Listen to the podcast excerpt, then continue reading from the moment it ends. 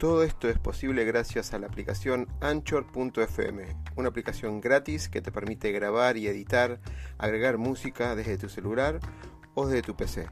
Anchor nos permite distribuir además todos nuestros podcasts en todas las redes conocidas de música y podcast como Spotify, Apple, Google, entre otros.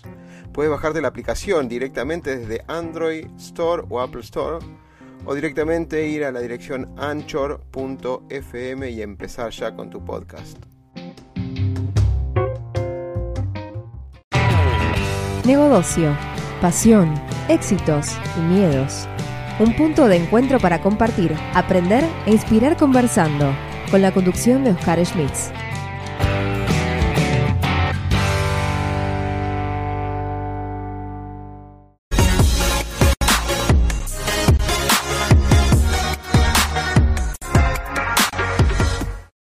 Bueno, bueno, bueno, ahora sí. Creo que sí. A ver, uno, dos, tres. Sí, sí, sí, ahí, ahí vamos mejor. Bueno, ahora sí.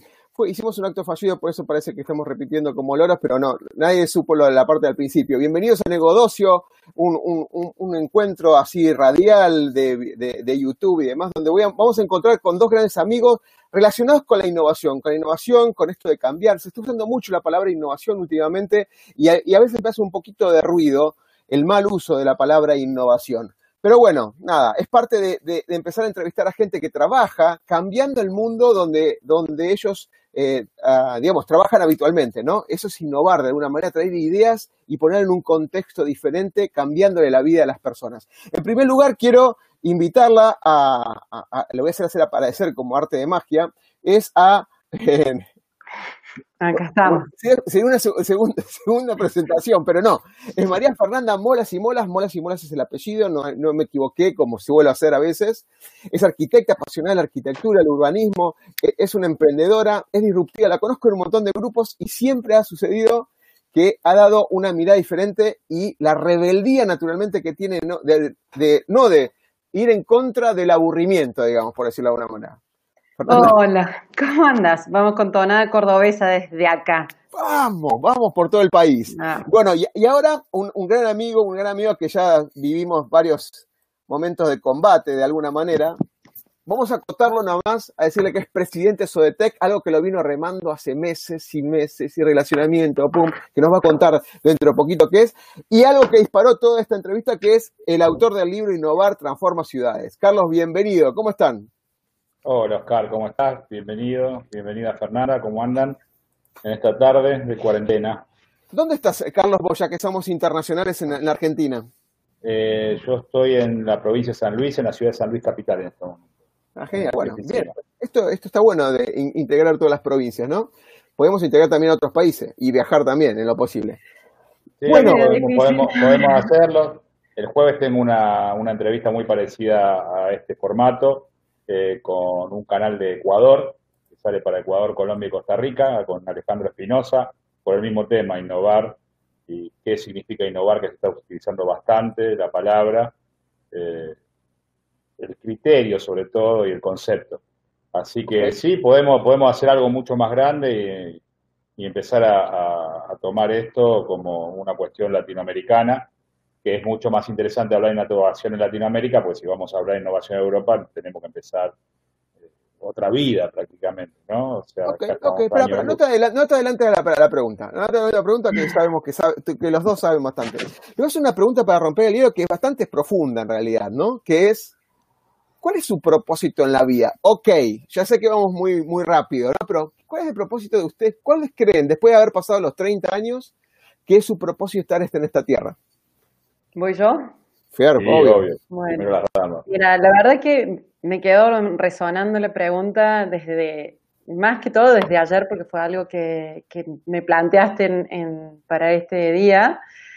Y yo dije, a ver, mi propósito va cambiando de acuerdo a mi edad, porque no puedo decirte que mi propósito a los 5 años fue el mismo que a los 20 y que a los 30 o a los 40, ahora 40 y tantos pero por detrás de eso, mis valores son claves y esos sí que no, se, no cambiaron y esos son los que eh, le dan como la sinergia a este propósito que muta, porque para mí es como parte de, de una evolución de, de una identidad que, que se nutre con más cuestiones. Entonces, si vos me decís cuál es tu propósito, yo digo, no lo sé.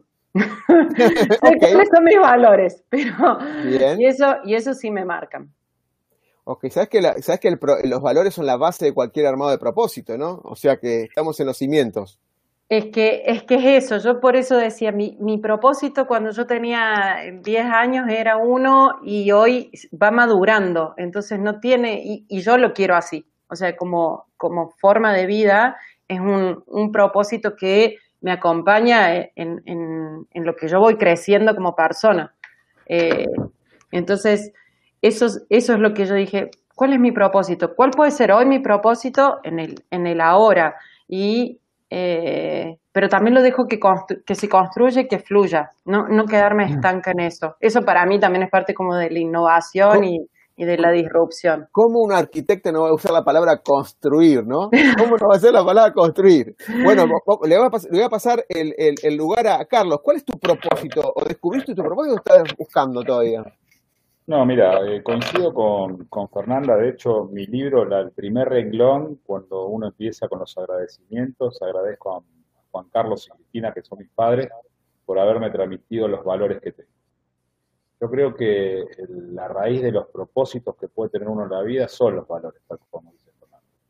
Eh, a diferencia de la compañera disertante, eh, yo he sentido un propósito siempre muy fuerte, que fue la defensa del que tengo al lado. En el secundario fui un gran defensor de los derechos de mis compañeros, de hecho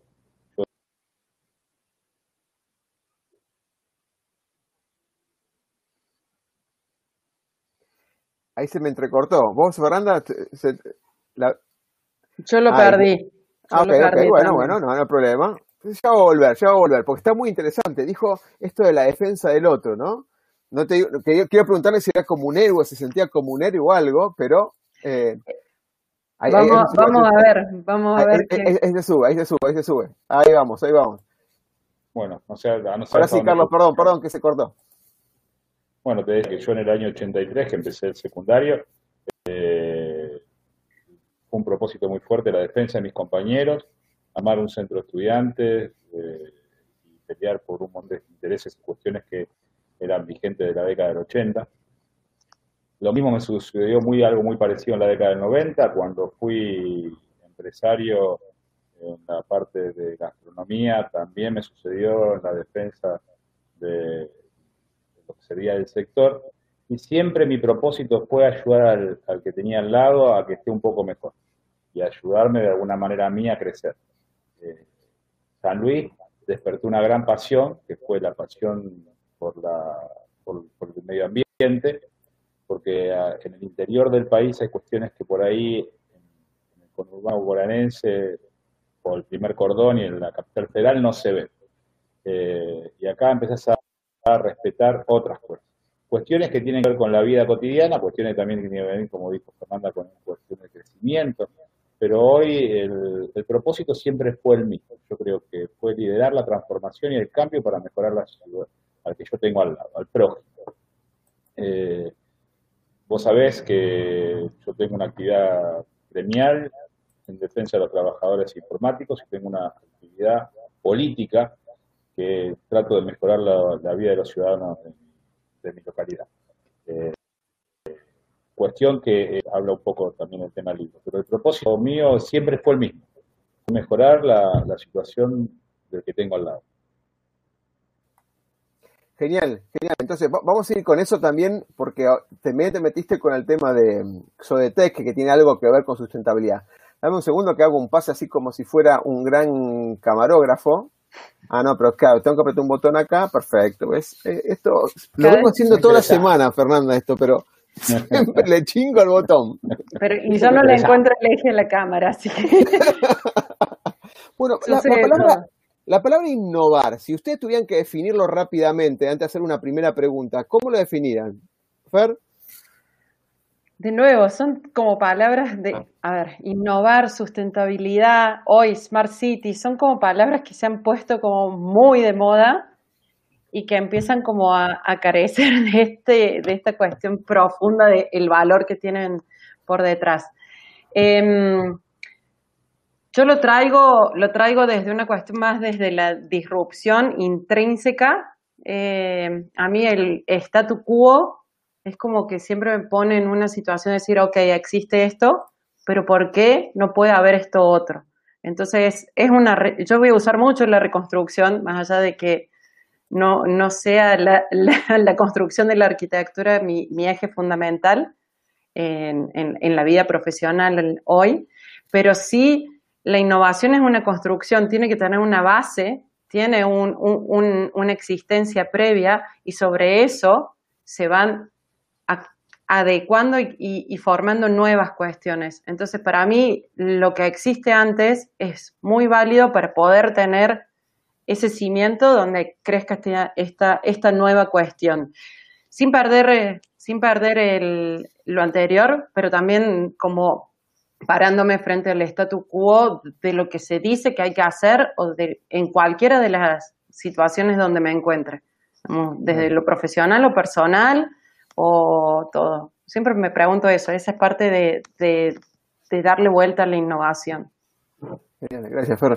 Carlos, ¿qué es para vos innovación o innovar? Mira, a mí el término que más me gusta innovar es este que dice, cambiemos las cosas introduciendo novedades es cambiar eh, el entorno que tenemos, introduciendo algo nuevo, pero esa, ese objetivo final tiene que ser mejorar la situación en la que estamos. O sea, eh, las innovaciones sirven si son positivas. Eh, innovar para mí es tomar lo que hay, como dijo recién Fernanda, y fijarme cómo lo puedo cambiar por algo. Eso es una constante innovación, una, un constante objetivo y un constante propósito que nos puede fijar el, tema del cambio. Eh, Diane Webb dice, cambia la manera de mirar las cosas y las cosas de tu alrededor cambian. Bueno, eso también tiene que ver con la innovación. Mirarlo de otra manera para ver para qué sirve eh, y para qué lo puedo volver a utilizar. Que no tiene nada que ver con ser disruptivo, o sea, tiene que ver solamente con un pequeño cambio que me cambie la manera de, gestionar que puedo llegar a tener yo. Yo a veces, viste, hay, depende del perfil que tengamos cada uno. Bueno, Fernando es, es, arquitecta, vos sos ingeniero, yo soy licenciado en administración y cada cual tiene una carrera que ha hecho y que lo ha formado y eso también tiene que ver, ¿viste? Cómo lo ve un médico, cómo lo ve un ingeniero y cómo lo ve un arquitecto y cómo lo ve eh, un, aficionado a la política, como es mi caso, eh, y cómo, para qué usa la innovación todo tiene que ver con la herramienta para qué la utilizas, pero el significado que más me gusta es, cómo cambiar que con una novedad se introduzca un cambio que afecte el entorno que tenemos. Genial, genial, bueno. Saben que hay, dijeron unas cosas y voy a extrapolarlo con unos temas de coaching o de innovación o coaching para la innovación, que es uno cuando quiere, primero necesita algo de adentro que le, que Fernando en otras palabras dijo curiosidad, motivación. No me gusta estar repitiendo las cosas y lo que es previsible repetirlo solamente, ¿no? De alguna manera esa curiosidad nos despierta a hacer algo más. Si no, nos, nos quedaríamos acá sentados, eh, haciendo lo que tenemos que hacer, cumpliendo las ocho horas del trabajo, haciendo las horas que corremos y nos volvemos a nuestra casa repitiendo la consigna todos los días de toda nuestra vida.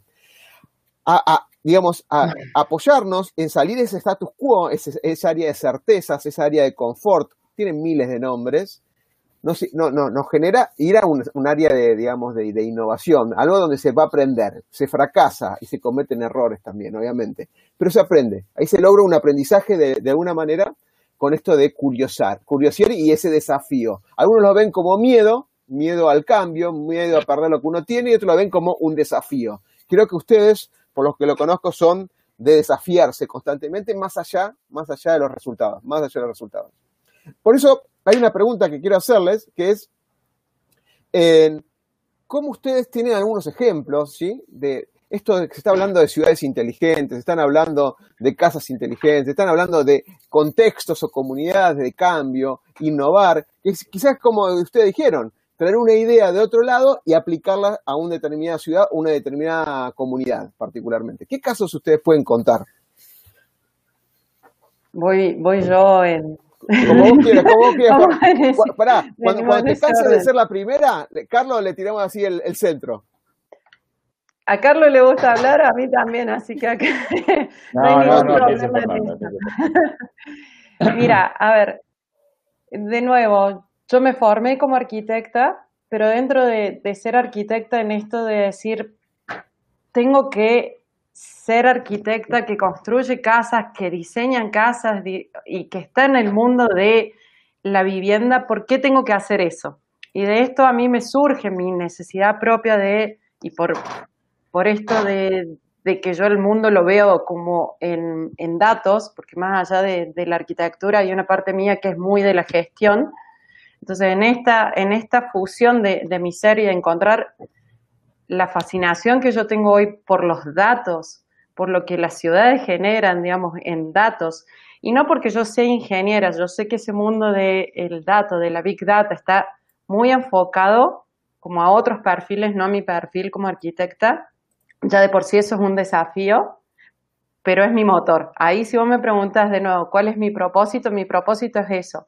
De estos datos y la interpretación que yo tengo por mi formación, darle una vuelta a la mirada que se tiene de las ciudades con un perfil de arquitecta, pero también con un perfil de, eh, de, eh, de ciudad de Big Data, por así decirlo. O sea, tomarías las ciudades como un gran modelo con variables y elementos que van cambiando. Me está volviendo loca eso. O, sea, Matrix a full. O sea, vos vas a ver todo como Neo, digamos. Me fascina y por eso es como esta cuestión de... Mm, la ciudad es un, ente complejo, es un ente que, va modificándose, que tiene identidades, pero y cada ciudad tiene una identidad y muchas veces traspolamos cosas, pero en, eso de traspolarlo, como somos distintos y como seres humanos y como sociedades, vuelven a ser innovaciones, porque lo que se hace en Europa, por ejemplo, no se podría hacer acá de la misma manera, porque culturalmente somos distintos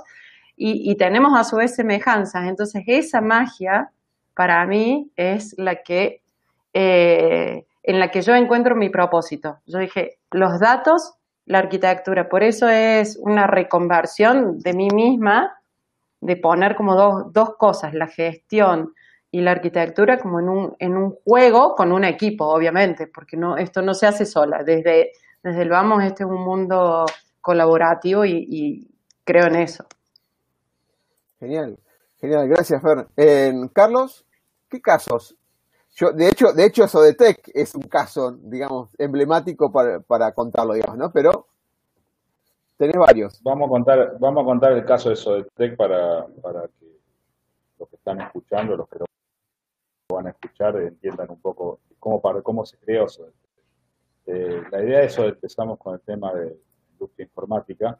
Nos dimos cuenta que la industria informática, o la que desarrollaba esa industria, daba un montón de beneficios, pero a la larga esos beneficios se transformaban en un problema. Un problema cuando se transformaban en. Así comenzó eso de una solución para los desechos de la basura electrónica. Basura electrónica que tiene un valor agregado, que hace un 97%, y que si nosotros, eh, de la economía circular o herramientas de la economía circular, podemos mejorar muchísimo el tratado de estos elementos podemos reinsertarlo a la industria nuevamente. Eh, Sodetec es un, partido como eso, buscar un solución. Con respecto a la, innovación que fuimos provocando ahí, lo primero que intentamos es generar legislación efectiva las ordenanzas de los municipios empiecen a encuadre para que la basura se deje de enterrar y comience a ser tratada un proceso que tiene que ver con qué hacemos con las sociedades civiles, con los municipios y con los problemas que generan eh, las industrias técnicas. Eh, y hay también toda una, cuestión de creatividad y de innovación, es decir, que cómo, empezamos a gestionar esto. Yo en ese momento, yo de gobierno de un municipio, la municipalidad de Conacoslay, y también empezamos a estudiar las características, o terceras características que tenían los municipios ¿Por qué? Porque nosotros, bueno, eh, Fernanda está en Córdoba, vos estás en Capital Federal, son municipios o ciudades muy grandes, las cuales gestionarlas no son sencillas. Pero no es la característica de las municipalidades o de las ciudades de la República Argentina. Es verdad que en Europa tienen una situación totalmente distinta que la Argentina, por eso cuando uno cuando tratamos del libro de innovación, se trató sobre Argentina. Argentina una calidad muy, muy particular. Tiene muchos municipios, tiene 2.005 municipios en el país, de los cuales 1.764 son municipios de menos de 10.000 habitantes. Tienes 200 municipios más, alrededor de 200 municipios más que tienen menos de 50.000. Menos de 50.000. en mil, menos de 50.000. O sea que en 1.990 municipios aproximadamente, vos tenés o incluís el 75% del territorio del país y el 33% de la población. O sea, el 33% de la población vive en el 75% del territorio del país y están gestionados por 1.990 intendentes. ¿Está bien? O sea que hay una impronta enorme para generar innovación en esos municipios, que en el libro lo clasifico como municipios chicos, que no tienen nada que ver con la idiosincrasia de un municipio grande. De hecho, yo comparo dos municipios en el que viví. Comparo el municipio de La Matanza, que tiene el municipio más grande de la República Argentina, y el municipio de Juana Coslay, que es un municipio creado en el año 1989, con hoy apenas 30.000 habitantes.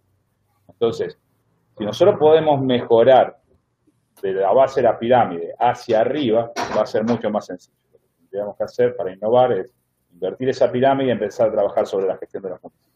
¿Por qué Sodetec, como sociedad del tercer sector, comenzó a buscar ordenanzas municipales en esos municipios chicos? Sí, porque si vos conseguís 1.700 ordenanzas que prohíban el enterramiento de basura y generemos la gestión de la basura electrónica, nosotros tenemos el 75% del territorio que nos avalan. Entonces, cuando vos vas a buscar una eleccional, la buscas con una fuerza de impronta. Eso fue también una innovación política de ir de abajo hacia arriba y ir directamente a tocar, por ejemplo, una Cámara de Diputados o Senadores e intentar introducir eh, no, para, ese, pensamiento de ir de abajo para arriba no, no está mal. O sea, teniendo en cuenta esos no, que yo desconocía totalmente, ¿no?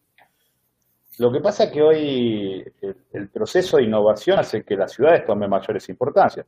Entonces, hoy un intendente deja de ser una persona que gestiona una BL, un alumbrado, barrio de limpieza, para empezar a gestionar un montón de cosas. Y ahí tiene que y ahí se incorpora eh, la parte de la arquitectura urbana. Hoy la ciudad la tenés que pensar día a día e ir generando una impronta propia. No son, todas las ciudades son iguales. Yo vivo en una ciudad rodeada, rodeada de sierras, otros vivirán en una ciudad rodeada de edificios, pero la arquitectura urbana es muy importante para el desarrollo de las ciudades. Y es donde primero tenés que innovar. Cómo gestionás las construcciones, qué innovación le agregás a los códigos urbanísticos.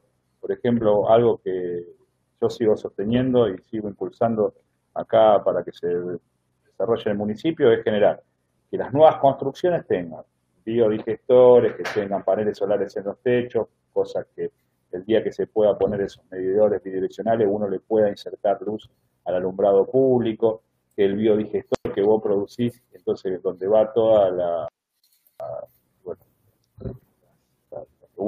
para decirlo de alguna manera, eh, ir a un sistema cloacal de red y ese biodigestor a su vez puede generar energía, pero le saca un peso enorme al crecimiento de la ciudad. Entonces, en esas cuestiones, eh, de hecho, yo estoy trabajando para la campaña política el año que viene, con un grupo, empecé primero por un grupo de arquitectos, amigos, eh, que me están dando una mano enorme para ver cómo vamos a gestionar la ciudad del siglo XXI. ¿Cómo hacemos para que... Pero para, para, para, para, para. que quiero, ahí, ahí, antes de eso, déjamelo porque eso, eso, eso conozco una parte, que yo lo habíamos hablado. Quiero que hablemos de eso, disparaste, porque dijimos, se, se está hablando mucho de sustentabilidad, está bueno que esté en, boca de todos, eh, y, y quería saber este interés natural, mezclando las dos partes, si querés municipio, si querés la parte privada, que mezclan que cada proyecto, no de innovación o no, se tenga que pensar, obviamente que sea económicamente rentable, no existe eh, eh, en ninguna parte de la cabeza ningún, ni empresario, ni digamos, eh, ninguna, ninguna persona que planifique un proyecto que no sea rentable un proyecto, o sea, que sea viable, ¿no? Viable en términos económicos. Segundo, que haga, un bien social y tercero, que haga un bien a la naturaleza o al medio ambiente, si es el ambiente, ¿no? Porque el medio ambiente como medio, digamos, pero ya no se usa más esa palabra. ¿Qué, qué opinan ustedes de esos proyectos que se tienen que estar pensando así, este triple impacto particularmente. Fer, ¿querés empezar vos? Em, de nuevo, yo la encuentro como por ahí cuestiones de moda que vienen con esto. Entonces, eh, me, yo muevo la cámara para todos lados. ahí se ve bien. Eh, ahí, está, porque se me va moviendo en, los tres, en, cuando estamos los tres. Em, siento que todavía es una moda y no una cuestión de, concepción. Hay, proyectos, hay un interés por, ir sobre esto, pero todavía hay una maduración muy grande que, tiene que venir eh, acompañada. Empieza a haber una conciencia como ciudadana y creo que esta pandemia también nos ha hecho ver mucho más esta cuestión del impacto que estamos generando al ver cómo las ciudades eh, han sufrido como modificaciones en, esta, en, estas cuarentenas o en esto de, de que el ser humano se está como reconvirtiendo se está reconvirtiendo y aparte no está interviniendo en la naturaleza porque está encerrado el ser humano. Hay, es que están, están encerrados, pero también hay que ver que nos, ahí es donde yo digo, yo no sé, porque hoy Europa se está volviendo, está volviendo a su rutina y a su, a su vida. ¿Qué es lo que va a pasar? Digamos, esas son las cosas que a mí me interesan como desde el dato y el comportamiento. ¿Qué es lo que va a pasar con esto de que estuvimos encerrados un tiempo y que hoy por lo menos en algunos sectores del mundo, vuelven a activarse, China vuelve, por, nombrar algunos, y cómo volvemos a lo anterior o, dejamos al, y cuáles son las modificaciones, porque siempre hay modificaciones post pandemia, hay, hay una cuestión de post pandemia. Entonces, em, esto del impacto, y cuando llamamos el impacto, va, también por, por ese lado. Y gestionar recursos, yo por ahí veo esto, es ponemos un techo verde, vamos por, por algunas por algunas cuestiones como de mejorar desechos, pero también la gestión y la gestión de los recursos tiene que ver con un, un tema de sustentabilidad. El tema de sustentabilidad viene con eso. Si yo optimizo mi gestión, también estoy haciendo un impacto en los tres aspectos de esto que hoy llamamos triple impacto. Pero es mucho más que eso. Ok, ok. y esto que decía Carlos, pueden, ustedes si quieren pueden intervenirse y preguntarse, ¿no? No quiero que sea yo el, interrogador, entre comillas. esto que decía em, Carlos de, de cómo se genera la obligación de que las nuevas construcciones o que de alguna manera las nuevas ciudades ya contemplen esto como obligatorio, no como opcional, porque de alguna manera es lo que estabas diciendo, ¿no? Que queda como que, bueno, queda en la buena, en la buena voluntad de las partes. Mira, el, a ver, desde la construcción, muchas veces, y, también pasa con muchos, como el cliente y uno como arquitecto, tenemos esta conciencia, pero todavía nos está faltando como un, por un lado, una ley que baje línea, porque es cierto que cuando hay leyes uno, uno ya, ya está avalado, pero por otro lado, hay una cuestión de el costo de, esta, de la implementación de algunos sistemas como estos, que son caros y no son, son caros para una vivienda, para una empresa y para un montón de cosas. Entonces tienen que ser planificados para que esto gradualmente sea parte de nuestra vida. Hay pequeñas cuestiones que uno puede llevar a cabo y que desde, desde la casa misma, por ejemplo, el, el separar los reciclados, pero si yo separo los reciclados reciclo, por así decirlo, pero después no tengo un sistema por detrás urbano que contemple eso y que yo veo que vuelve, me voy a ir a la ciudad, que vuelve todo al mismo lugar y se entierra en el mismo lugar, entonces es ciudadano, es municipio, por así decirlo, son las leyes, pero es algo que tiene que moverse también con, con con que yo vea eso. Estoy, no quiero meterme como en temas que son, son también complejos. pero sí. Sí, yo, yo eh, también la otra cosa que, escuchando a Carlos, y ahora te paso a vos, Carlos, em, es que más allá de que aparezca una ley cuando un panel solar o un tema de distribución que por, por lo general por ahí no se fabrica en Argentina, lamentablemente, o por ahí sí, pero no está tan, no es barato, porque los insumos creo que son este, eh, del, exterior. y a diferencia del dólar, como vivimos por ahí acá en la Argentina, cuesta. Entonces hay que, hay que ayudar de alguna manera también esto. O sea, poner una ley y ayudar de alguna manera que eso, porque en definitiva es, para beneficio para el país, para todos los ciudadanos también, de alguna manera. Carlos, ¿vos qué opinás? Ya te paso, ¿eh? Dame un segundo, hago tingui. Antes que hables, antes ya sé que está, ya lo tenés, que va para hablar, pero déjame que pase unos, unos, unos mensajitos. Alejandra Pascuale dice, es clave partir desde aquello que las personas necesitan y con el SAES varían tan rápido que adecuarse a esto, ¿no? O sea, cómo adecuarse a las necesidades de los ciudadanos y demás que van cambiando constantemente. De hecho, este cambio de la pandemia tuvo que cambiar diferentes necesidades, cómo acercar cosas que no, a tu casa que cuando no lo podías tener de alguna manera. Y después, Sandra, les mando un saludo a ustedes, dice que importante es comprender lo que, lo que escriben primero antes de que proponer. O sea, entender primero el todo y no ir a soluciones a cortoplacistas, sino que esto que requiere de alguna manera una colaboración y un trabajo de, todas las partes, del Estado, de la parte privada y obviamente los profesionales, como de Fernanda, Carlos y, en el caso el que conduce, que, tengan presente eso y cuando hagan algo, lo hagan con esa intención. Y no digan, a mí me pasa también, Fernanda, que yo clasifico la, la, la, la basura y es, parte de la familia, clasificar papeles y, los, los residuos orgánicos, pero después llegas a, la basura, por más que le pongas colores a, las bolsas, y no tenés ese, ese impacto por ahí eh, eh, en la parte municipal. Bueno, Carlos, te dejo, perdón que te, hayas interrumpido. No, por favor, no, no, no, no, esto es fácil. Eh, mira, vamos a arrancar por los tres, las tres primeras palabras que dijiste. Rentable, sustentable y ambiental.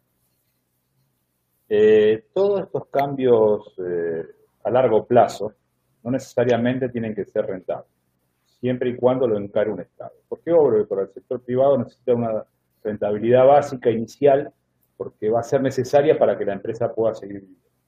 Ahora, si es el Estado, no. Tomemos esto con un ejemplo claro, como puede ser el seguro que vos pagás por tu casa. Vos pagás un seguro por tu casa, durante 25 años pagaste el seguro y nunca tuviste un problema. Por lo cual, durante 25 años seguro bueno, te fue rentable. ¿Por qué? Porque siempre estuviste pagando, pero nunca, lo utilizaste. Ahora, de repente, un día, tuviste la mala suerte de que alguien entre en tu casa, dueño, amigo de lo ajeno, y se lo lleve. Y ahí el seguro se dispara la cláusula y de repente pasó a ser rentable. ¿Por qué? Porque te cubrió todo y es mucho más de lo que vos pagaste. Pero estuviste pagando 25 años para que sea rentable. Bueno, esto tiene que ver con los estados. Cuando el Estado tiene que invertir, no se tiene que fijar en la rentabilidad. Cuando el Estado invierte, se fija en la, para evitar un problema futuro.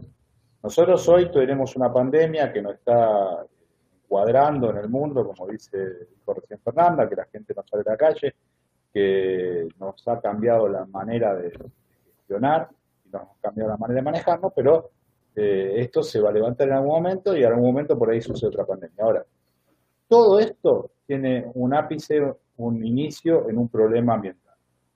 Problema ambiental y de sustentabilidad. Ahora, con respecto a otro tema que tiene que ver, voy levantando temitas así que fueron eh, partiendo paradores de ustedes dos, eh, que tiene que ver con el tema de cómo gestionamos desde los municipios, y acá voy a volver a nombrar el libro, lo voy a nombrar el libro que se llama Innovar Transforma Ciudades. ¿Por qué Innovar Transforma Ciudades? Porque por lo que dije anteriormente, al ser 1990 intendentes lo que manejan el 75% del territorio argentino, eh, estamos hablando de una extensión muy, pero muy grande, donde si bien las, ciudades o la población mutó de zonas rurales a zonas urbanas y hoy estamos más altos en zonas urbanas, a principios del siglo XX nosotros teníamos el 75% de la población eh, rural. Hoy tenemos más del 50% de la población en zonas urbanas y vamos hacia un 2050 un 75% de la población en zonas urbanas. Por eso ahí, ahí Carlos, estoy, compartiendo tu perfil con el. Sí, lo veo, lo veo, lo veo. Por, eso, por eso veo muy, muy necesario a gente que tenga la actividad de, Fernanda de, de pensar la ciudad los que lideramos los cambios o lo que proponemos los cambios no significa que seamos los que tenemos que saber todo. O sea, acá el, tema es algo esencial. El tema es el trabajo colectivo, que se ha perdido. ¿Está bien? Hay dos cuestiones que vamos a empezar a escuchar muchísimo más en estos próximos años, que es la parte colectiva, la inteligencia colectiva y la resiliencia. Son dos cosas. Una es inteligencia colectiva y resiliencia. Sí, comparto plenamente. Sí. Una cuestión es colectiva, que es trabajar en colectiva. Por eso, si hay 1.700, eh, 1.900 municipios que tienen menos de 50.000 habitantes, esos municipios como que tienen que trabajar colectivamente. ¿Por qué? Porque es muy difícil. Yo voy a poner ejemplos de acá, por si la, audiencia después va a escuchar, eh, nombres que por ahí no, los tienen en la mente, que son tres ciudades. Está la ciudad de San Luis, la ciudad vecina más próxima es Juanacoslay, la ciudad que le sigue es Potrero de Funes y otra ciudad es el Volcán. La ciudad de San Luis tiene un poco más de 180.000 habitantes. Ahora, Juanacoslay, que es una ciudad, tiene 30.000 habitantes, Potrero de Funes tiene 3.500 habitantes y el Volcán debe tener alrededor de 2.900, 2.900 habitantes. A ver, la ciudad de San Luis gestiona de una manera. Ahora, los otros tres municipios tienen que gestionar de alguna manera en forma colectiva.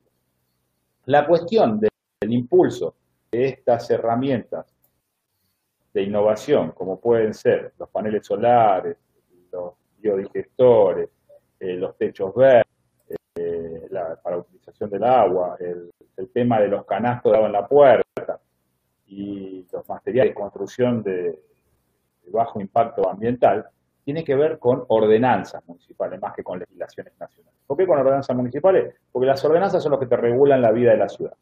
Entonces, en este regular de la vida de la ciudad, ¿cómo se trabaja? Se trabaja con elevando la tasa, la tasa de construcción. Para que el, vecino pueda desarrollar eh, este tipo o pueda invertir en este tipo de elementos, algo le tiene que costar muy caro, que es la tasa de construcción. La tasa de construcción es una tasa que, bueno, Fernanda es arquitecta, tiene más que claro es esto, cuando vos querer construir una propiedad en una ciudad, vos decís, bueno, yo voy a pagar mi derecho de construcción al municipio, y el municipio te dice, usted que pagar por metro cuadrado tal. Vamos a poner un ejemplo, 100 pesos por metro cuadrado. Para decir, o, mil pesos por metro cuadrado. Pago mil pesos por metro cuadrado. Si yo pago mil pesos por metro cuadrado, quiero construir algo de 200 metros, son 200 mil pesos. Carísimo. ¿Está bien? Ahora, si yo a vos te descuento por poner biodigestor te descuento el 20% de la tasa municipal.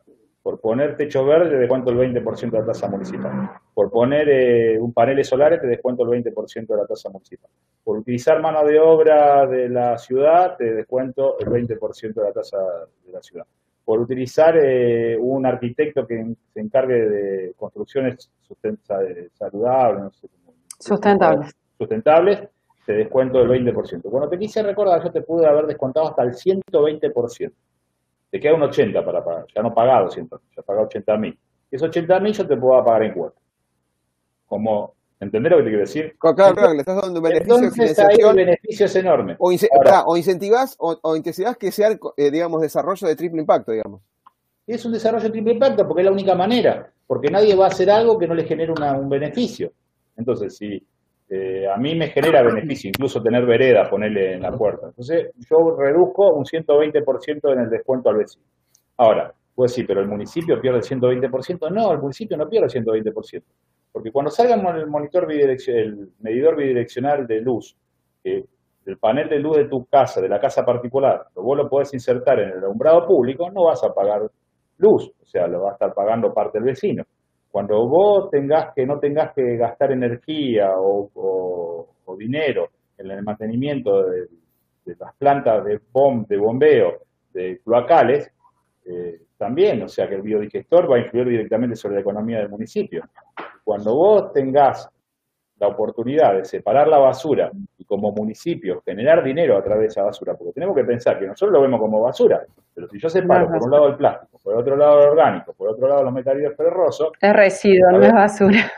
Es, como, en el cambio, ahí sí es que es un cambio, no es residuo digamos, no es basura, es un residuo. Entonces tiene... Es un residuo, es una materia prima, vamos a llamarlo que se Puede, digamos, que entras en una podés cambiar y entran modelos de economía circular y, ahí empieza, otro impacto. Por eso digo que el triple impacto es, es mucho más... El modelo de economía circular. Modelo de economía circular que no es una locura. Hay un país, hay una ciudad en España, que no sé si le suena el nombre, Argentona se llama no, yo no. bueno, Te la googleé, en en la ciudad y el, modelo que puso hace muy poco salió en una publicación argentina, se llama Empresa y Economía, salió un artículo especialmente sobre esto, cómo gestiona la basura. y cómo cambiaron el, cómo utilizaron el cambio de paradigma para los vecinos, recolectando los lunes y los jueves los materiales, los plásticos, los martes y los viernes, eh, creo que el, residuo urbano, y cartón, papel y cosas, sábado y domingo. Recolectan eh, miércoles, sábado y el domingo también recolectan otra cosa. Bueno, la cuestión es que... Carlos, ¿por, qué, eh, dividen así los días? ¿Qué hace? ¿Qué, beneficio tiene?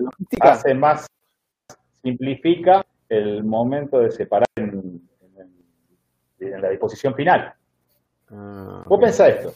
Son, pero son como distintos modelos, porque por ejemplo Córdoba va a funcionar, yo que hago, junto todos estos residuos, una vez que tengo mi casa ya no entran más, voy a la planta y ellos lo disgregan. Digamos, hay, hay, no, no en la parte de residuos tecnológicos, pero sí, sí, son modelos distintos. Al ser modelos distintos es mi compromiso como ciudadano y el apoyo del municipio. Más allá de que existe un recolector por tiempo, eh, digamos, por asignado por día, entonces, de nuevo, por detrás en todo esto, y es lo que, lo que valoro, digamos, la gestión y el entender el también entender los comportamientos de, los ciudadanos, porque no es lo mismo gestionar una, un, un poblado de 3.000, de 5.000, de 10.000 o de 100.000, ni hablar. Entonces, eh, sí me parece como interesante esto. Y de nuevo volvemos a lo mismo, tomamos modelos que existen de la economía de otros lados, generalmente hoy, hoy tomamos eh, de Europa, porque ah, tienen, eh, tienen este, camino, camino allanado, y ellos también, digamos, por, por mis me, sumé por esto y en esta especialidad que yo estoy haciendo de ciudades inteligentes, porque entender las ciudades inteligentes está muy enfocado a la, a la cuestión de gobierno, pero digo, ¿por qué tiene que ser gobierno y no puede ser todos los otros perfiles de los que son hacedores de ciudad? Porque el arquitecto es un hacedor de ciudad.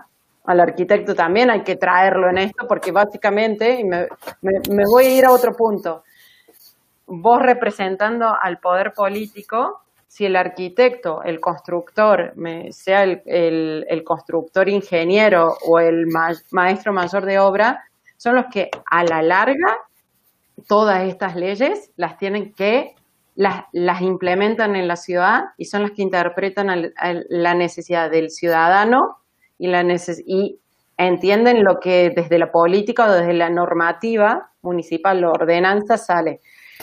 ¿Por qué lo traigo a colación? Porque nuestro rol, ya nuestro rol de hacedores de ciudad, como, como constructores de esta ciudad, es importante que se nos tenga como más en cuenta porque lo tenemos tenemos que interpretar lo que dice lo que dice por eso, por eso yo te decía que cuando yo, no, estoy, en el gobierno no estoy en el gobierno ni en función política actualmente.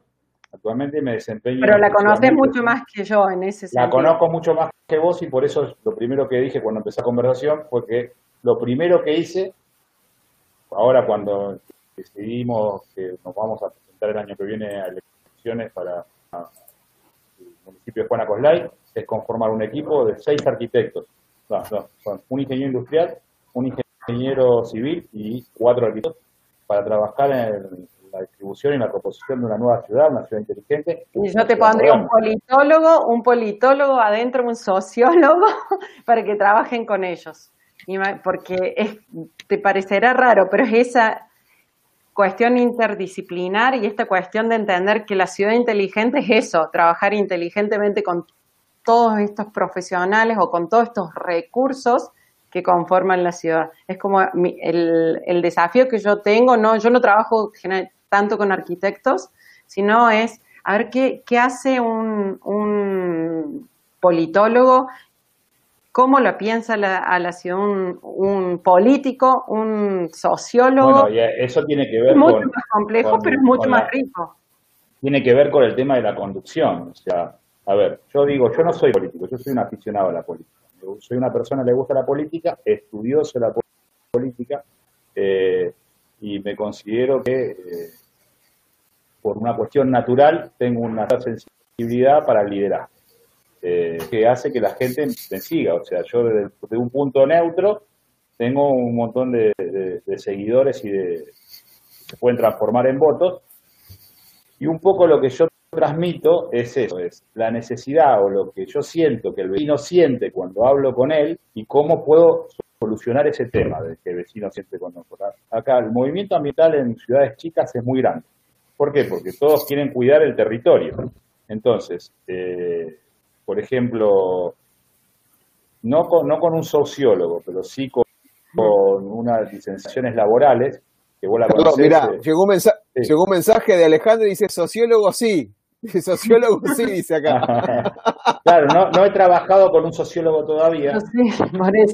Pero sí he trabajado con una antropóloga y estoy trabajando con una antropóloga, eh, Anita, y con Elina, que es una licenciada en Relaciones Laborales, para ver cómo pues, a través de los nuevos procesos también generar empleo en las nuevas ciudades, generar una incubadora de empresas, de emprendedores y de innovadores, es algo que tiene que impulsar la ciudad.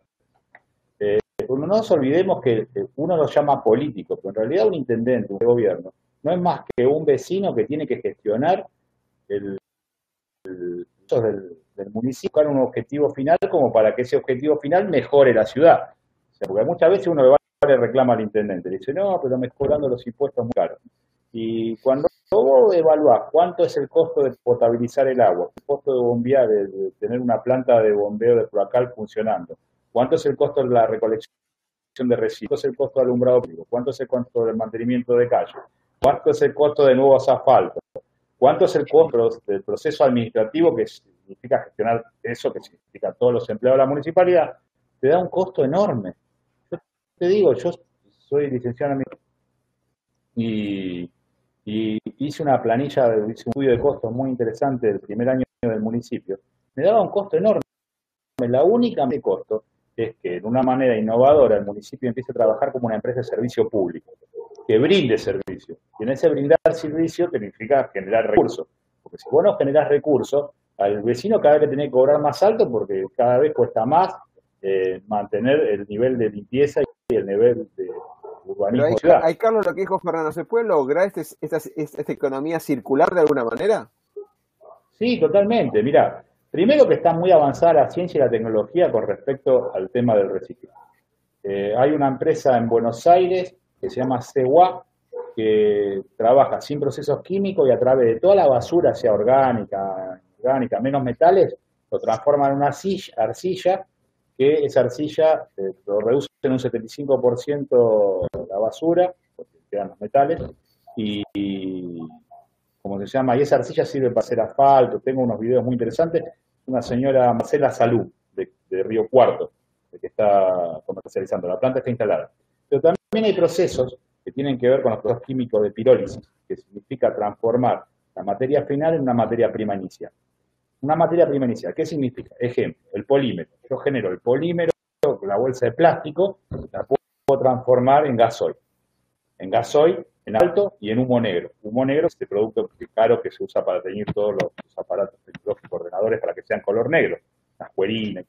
Eh, por ejemplo, de 10 toneladas de basura plástica, uno puede sacar 4.500 litros de gasoil, 1.000 kilos de asfalto y 1.000 kilos de humo negro sea, reducís casi 65%.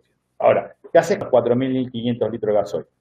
Y el gasoil lo tenés que utilizar para que lo use como combustible los camiones de residuos, los camiones recolectores de basura, las camionetas de la municipalidad, o el transporte público, financiando el transporte público de alguna manera, bajando el costo del transporte público.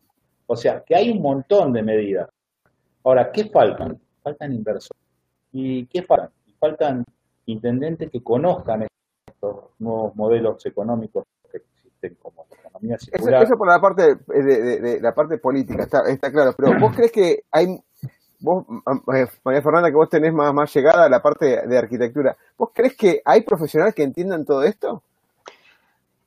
Creo que, mira, yo, ¿qué te puedo decir? Ah, como en todos, hay, hay algunos que, que sí, hay gente que todavía no, pero esta misma pandemia ha hecho que todo el mundo se reconvierta y también los digamos, los que están en la construcción.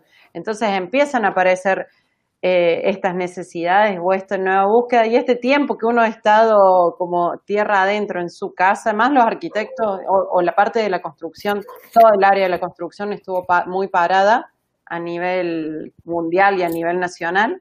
Entonces, si hay un interés, y sí veo ese interés, y, esta, esta cuestión de optimizar la gestión, hay nuevos, eh, digamos, gente que conoce del tema y que está dispuesta a brindar, porque lo veo en la comunidad de los arquitectos, en la comunidad, pues yo tengo varias comunidades con, con otros arquitectos, donde hay una, una búsqueda de, de, esto, de mejorar las, las, gestiones. Pero de nuevo, son todos caminos y son todos cambios de, de mentalidad que, que, se tienen que dar en, en todas las áreas, no, no, no solo no solo en el, ni en el arquitecto, sino el ciudadano.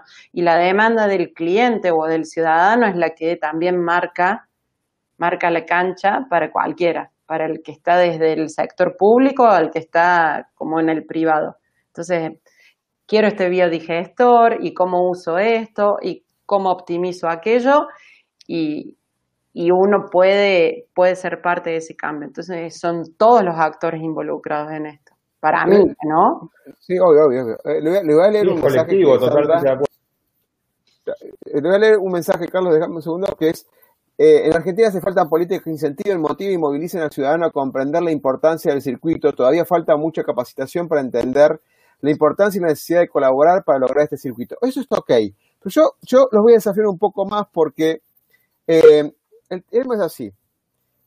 Bueno, lo voy a decir tan extremadamente, con ejemplos extremos, obviamente con sin nombre ni apellido, pero en una Argentina donde por ahí el político se ve que quiere perdurar en el, en el tiempo, ¿sí? Supongamos, y que de alguna manera se ve un egoísmo de sustentarse en ese lugar. No lo tomen como verdad, pero piénselo solamente, ¿eh? puede ser que no sea verdad.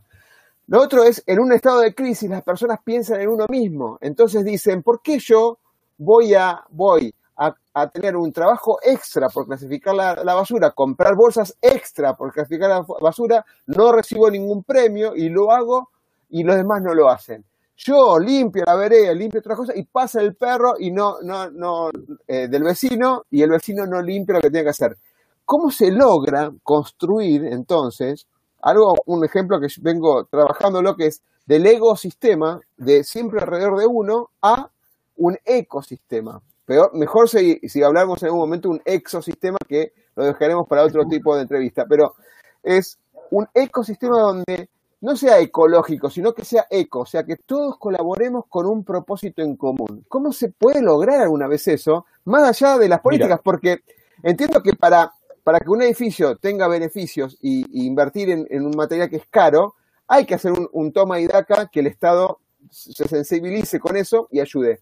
Pero yo conozco un montón de países y un montón de acciones en comunidades mucho más chicas que se ponen de acuerdo y lo hacen. Islandia, si no me equivoco, no tiene políticos, por ejemplo. Si no me equivoco, Carlos, vos, eh, creo que lo contesto con vos, eh, no, hay políticos y se pusieron de acuerdo para ser energías sustentables de punta a punta. De hecho, no, no importan eh, combustible. ¿sí? carrera muy administrativa, una carrera administrativa muy interesante. Islandia. Ahora, no, ahora, que sí. ahora, yo te voy a poner te voy a poner este ejemplo, mira, para, para lo que gestionaste vos específicamente sobre el tema de la basura. Te voy a poner un ejemplo de números para cuantificar. Vos ponés, si una ciudad de 10.000 habitantes, que, tiene X cantidad de basura, si yo te digo que para gestionar esa basura vos tenés eh, que utilizar 40.000 litros de gasoil, ¿está bien? 40.000 litros de gasoil eh, eh, por mensuales, para manejar los camiones de basura, vos estás hablando de un litro de 320 mil pesos eh, por, mes de gestión de basura. Más el movimiento del camión, más el costo operativo de, la gente que trabaja arriba del camión, vos estás más o menos para gestionar basura para una ciudad de 10.000 habitantes en 600 mil pesos.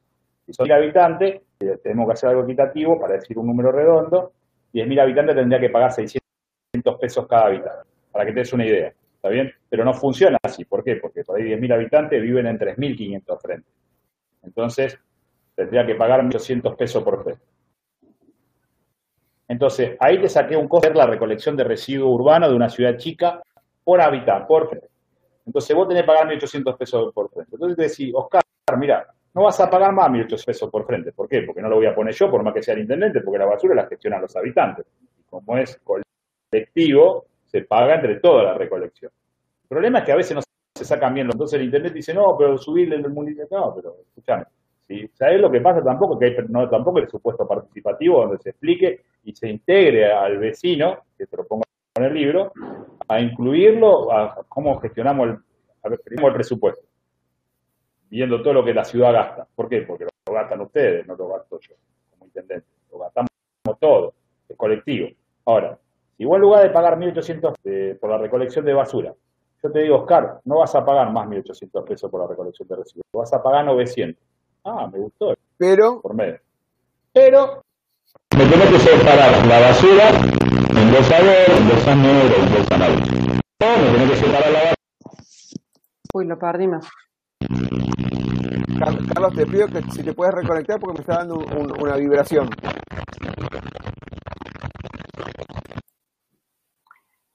Bueno, a ver si lo encuentro. Ahí estamos. Si te puedes volver a reconectar, porque tengo, eh, Carlos, escucho una vibración de... Ahí, ahí ya se fue. Ahí está. Ahí está. Carlos, a, ver, habla. Carlos. Bueno, le mando, por, por, WhatsApp. Ahí se volvió a conectar, me parece. Sí, lo este, vemos, pero no... Ahí se va a activar acá. Este es el otro. Carlos, ¿me escuchás? Carlos. Bueno. Lo perdimos. Justo que está la parte importante que le quería hacer una pregunta súper. Carlos, Carlos, Carlos, Carlos. Ahí se fue, ahí volvió. no, no, no te escucho. Bueno, para que le voy a mandar mientras tanto. Interesante, eh, los mensajes que, que, aparecen eh, hablan de que de alguna manera haya un tema de premios y castigos, no de, no de castigos, sino de premios a los que a los que ayudan con esto, ¿no? Con esto de hay, a ver, y ahí voy a tirar otra. Hay una parte que tiene que ser incentivo y otra cuestión que es conciencia y también se genera con, una cuestión de cultura colectiva.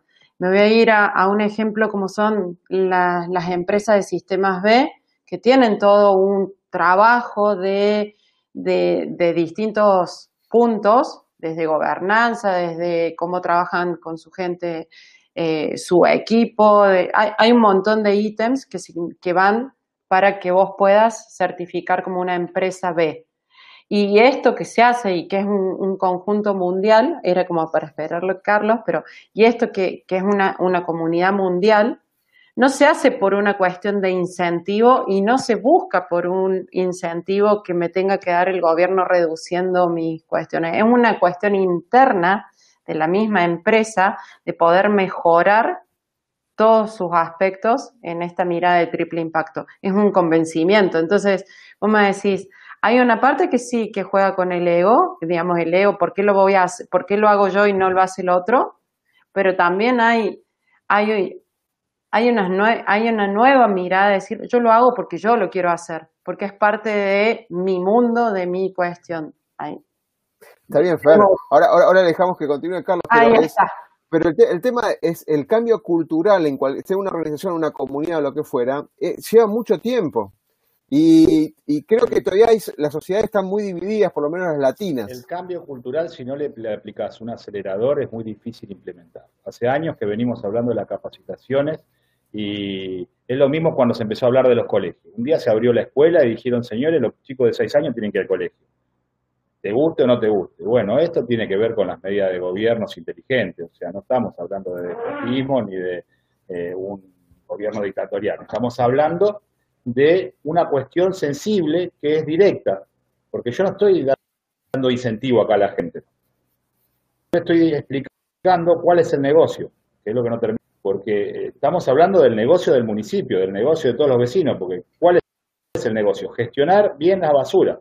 Porque si vos te tocaba pagar 1.800 pesos por frente por la basura y ahora vas a pagar 900 por frente, vos estás pagando más de, menos de, más de, te estás ahorrando más de 10.000 pesos al año. Ahora, ¿por qué te va, te va a hacer esta? ¿Porque yo te estaba cobrando más antes? No. Porque si yo puedo gestionar el plástico y el plástico puedo armar una, si puedo incentivar que alguien se ponga una industria en mi ciudad para limpiar, lavar y moler el plástico, ese plástico sea vendido para la industria de la economía circular, yo ya soy un eh, proveedor de materia prima de plástico usado como municipio.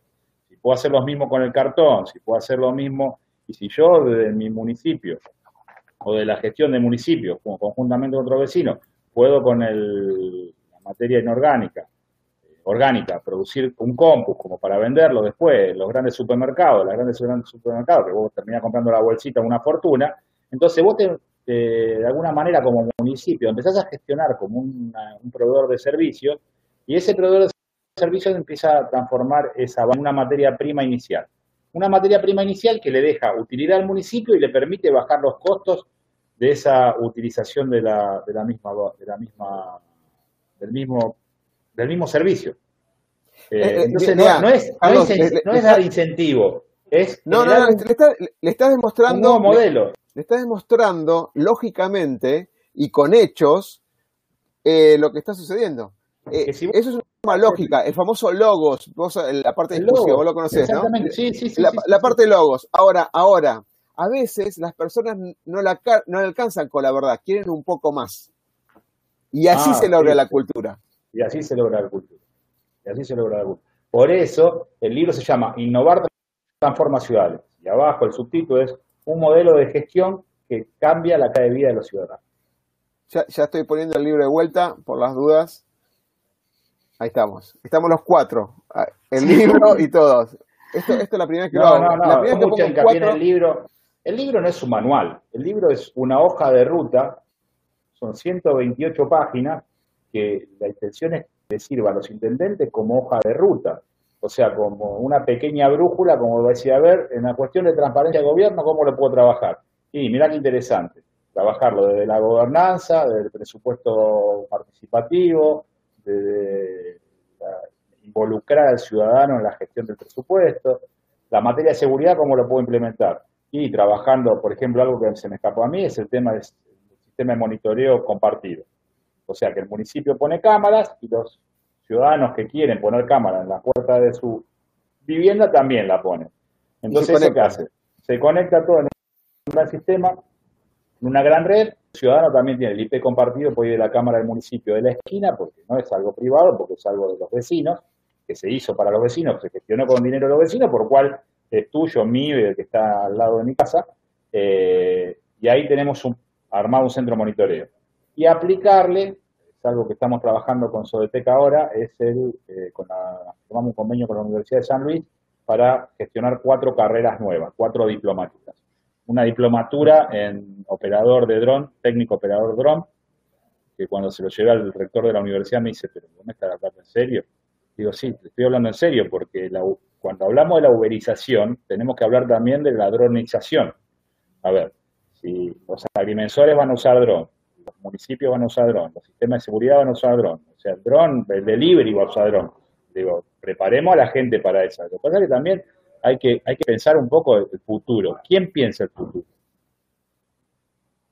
nadie, está pensando en el futuro y ese es un trabajo que por qué están fracasando y están cayendo un montón de las empresas hoy, más allá de los límites económicos. No, nunca pensaron prepararse para una contingencia, por ejemplo. Nosotros hoy estamos viviendo la segunda, eh, Oscar, nosotros estamos viviendo la segunda revolución, no, no sé si era la segunda específica. La cuarta, la, la cuarta revolución industrial.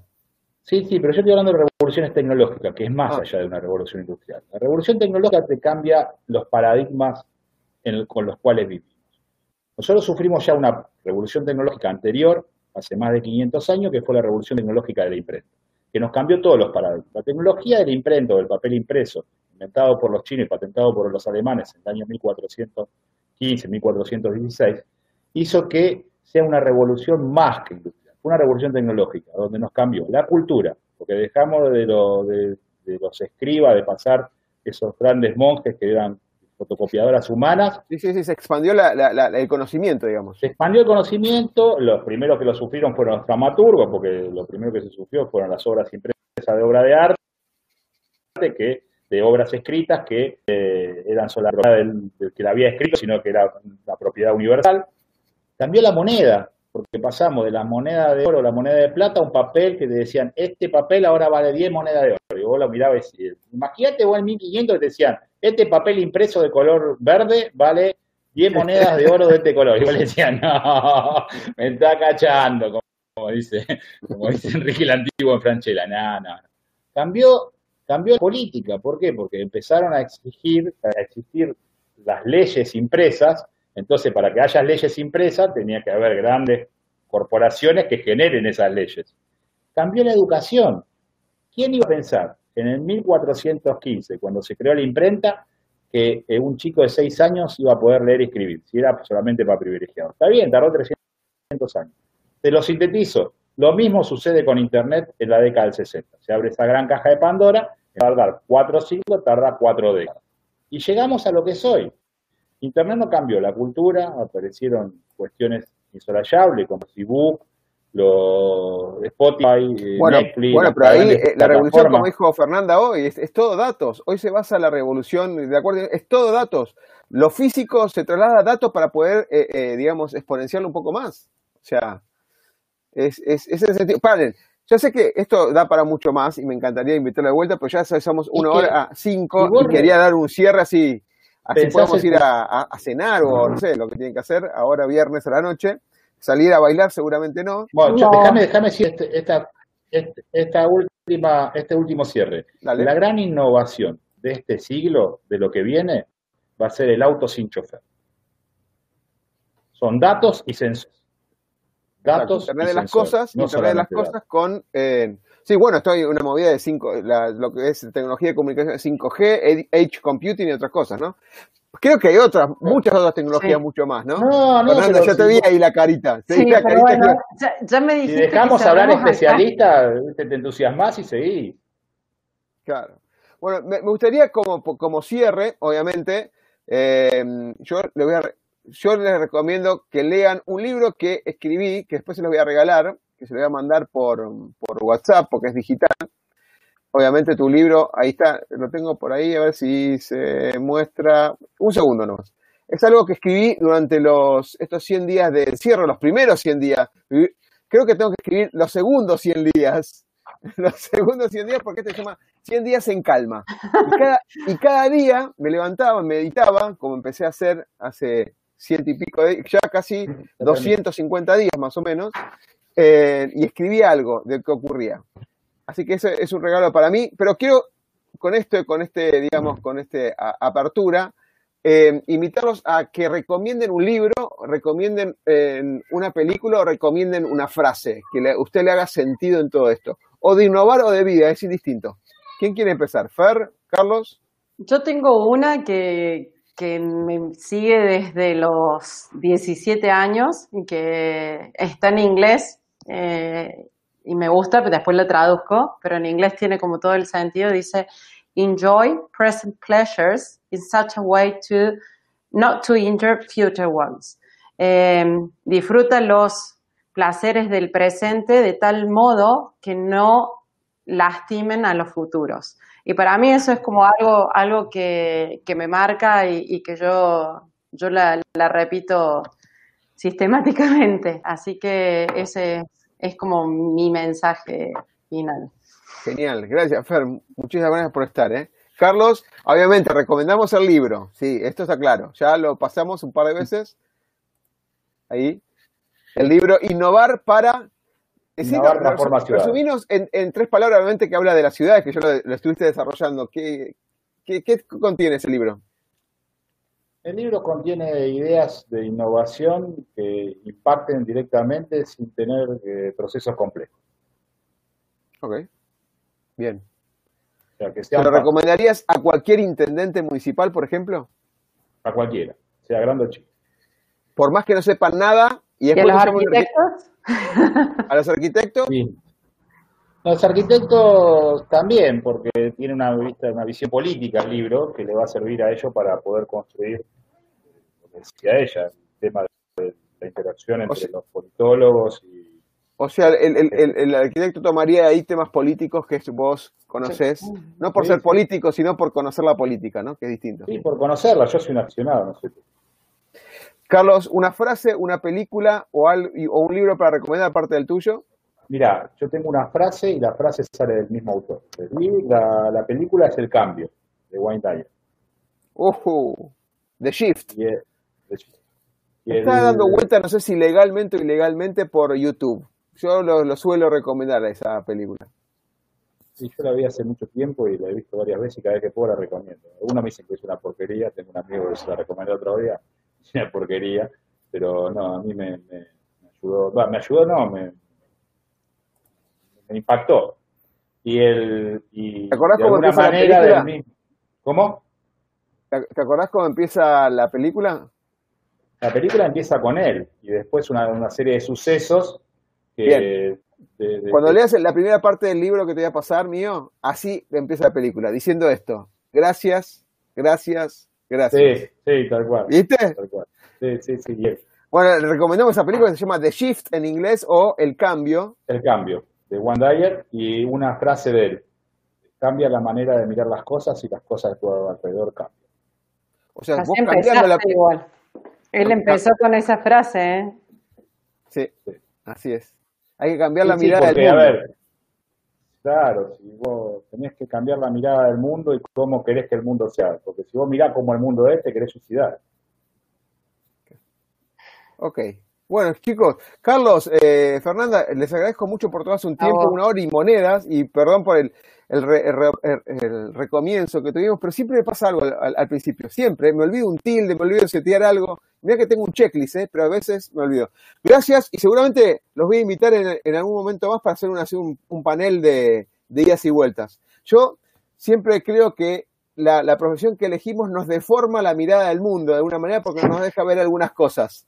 Entonces, en conjunto, y con, como ustedes dijeron, trabajando un politólogo, un, especialista, un técnico, un sociólogo, un, un, coach o lo que fuera, en conjunto, creo que se pueden hacer grandes cosas, sobre todo cuando tienen el mismo propósito en común, que es o bien ser felices o, tener, o dejar para las próximas generaciones un mundo mejor. Como algo que compartimos con Fernanda, construir, transformar el mundo para un futuro mejor, que lo compartimos, es parte de nuestra, nuestro ADN, por lo menos los que yo estoy invitando a, a todos a todas las, jornadas. Carlos, Fernanda, gracias y nos vemos la próxima. Gracias. gracias. El miedo a equivocarnos nos inmoviliza, nos aleja del éxito. El miedo a lo nuevo nos limita, nos quita oportunidades de crecer. Pretender resultados diferentes haciendo siempre lo mismo es una locura. Aprender a ser diferentes, aprender a ser innovando es un desafío. Nuestra pasión nos moviliza a ilimitados desafíos. Y de eso se trata Negodocio. De lograr el éxito con pasión.